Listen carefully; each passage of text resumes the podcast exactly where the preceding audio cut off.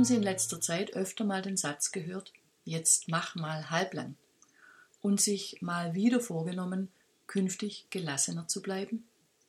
Wenn man sich bei Google auf die Suche nach Gelassenheit macht, erhält man über 6 Millionen Treffer. Das heißt, das Thema beschäftigt die Menschen. Herzlich willkommen. Mein Name ist Ursula Dangelmeier, ich bin Diplompsychologin und selbstständige Trainerin und Beraterin in der psychologischen Gesundheitsförderung. Die Fehlzeiten steigen von Jahr zu Jahr an, stressbedingte Erkrankungen nehmen zu, immer mehr Menschen leisten in immer kürzerer Zeit immer mehr. Damit sich das Hamsterrad nicht noch schneller dreht, bedarf es des gezielten Gegensteuerns und dabei ist Gelassenheit ein hilfreiches Mittel. Doch leichter gesagt als getan. Wie geht Gelassenheit? Ein wahrer Fundus von Lebensweisheiten, die zu mehr Gelassenheit im Alltag beitragen, findet man beim Stoiker Epiktet, der von 50 bis 138 lebte. So spricht Epiktet, es sind nicht die Dinge selbst, die uns bewegen, sondern die Ansichten, die wir von ihnen haben. Das bedeutet, dass wir nicht hilflos dem Stress ausgesetzt sind, sondern dass wir ein stressiges Ereignis zunächst bewerten. Erst wenn wir zum Beispiel das Gespräch mit dem Chef als bedrohlich bewerten, weil wir Kritik erwarten, erleben wir Stress. Es folgt daraufhin eine zweite Einschätzung, nämlich die Bewertung unserer eigenen Bewältigungsmöglichkeiten.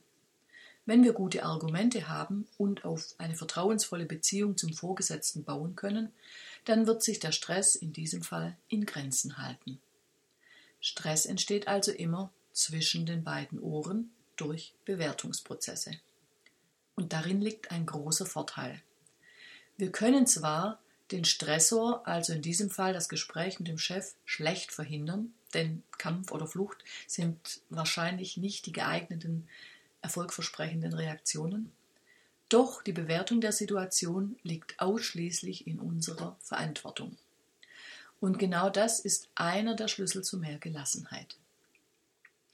Und hier möchte ich eine weitere Weisheit von Epiktet anbringen. Der Weg zum Glück besteht darin, sich um nichts zu sorgen, was sich unserem Einfluss entzieht. Es gilt zu unterscheiden, was in unserer eigenen Macht steht und was nicht. Die Außenwelt kann man nicht immer kontrollieren, auch wenn wir das gerne hätten. Wohl aber die eigenen Gedanken. Dazu ein triviales Beispiel. Viele Menschen regen sich über das Wetter auf. Mal ist es zu heiß, dann zu kalt, zu sonnig, zu nass, wie auch immer. Diese Anspruchshaltung wird durch Radiomoderatoren zusätzlich geschürt. Genießen Sie das Wochenende beim Grillen, denn es ist mit Sonne pur zu rechnen. Tja, und dann regnet es in Strömen.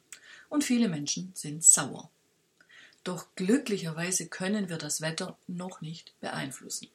Also gilt es, das Beste draus zu machen. Denn es gibt ja bekanntlich kein schlechtes Wetter, sondern nur unpassende Kleidung. Also beispielsweise trotzdem grillen und eben drinnen essen. Bei unveränderlichen Ereignissen heißt es, diese anzunehmen und damit leben zu lernen. Sich darüber aufzuregen bedeutet nur, unnötig Energie zu verschwenden.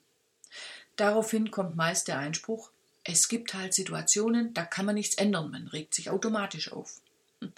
Das muss nicht so sein. Es gibt einen Auslöser, zum Beispiel, Ihnen fährt einer aufs Auto drauf. Daraufhin kommt von Ihrer Seite die Reaktion, Sie steigen aus dem Auto aus und fluchen gehörig und regen sich auf. Zwischen dem Auslöser und Ihrer Reaktion gibt es ein paar Zehntelsekunden, in denen Sie sich bewusst entscheiden können, wie sie reagieren wollen. Denn bei dem Ärger handelt es sich nicht um ein fest verdrahtetes Programm. Es ist ein gelerntes Verhalten und damit können Sie es auch wieder verlernen. Ich sage nicht, dass das einfach ist. Im Karate habe ich beispielsweise Schwierigkeiten in der Ausführung bestimmter Beintechniken. Mein Karatelehrer sagt dann zu mir, dass das mit den drei Ü zusammenhängt. Damit meint er üben, üben, üben. Dieses Prinzip lässt sich auch auf die Gelassenheit übertragen. Auch hier gelten die drei Ü. Nehmen Sie sich also bewusst eine Situation vor, in der Sie Ihre Reaktion verändern wollen. Beispielsweise sich nicht mehr über das Wetter aufzuregen. Und dann üben Sie das. Nach circa vier bis sechs Wochen fleißigen Übens werden Sie feststellen, dass Sie auch bei schlechtem Wetter einen tollen Tag haben können. Bleiben Sie gelassen. Tschüss, bis zur nächsten Folge. Ihre Ursula Dangelmeier.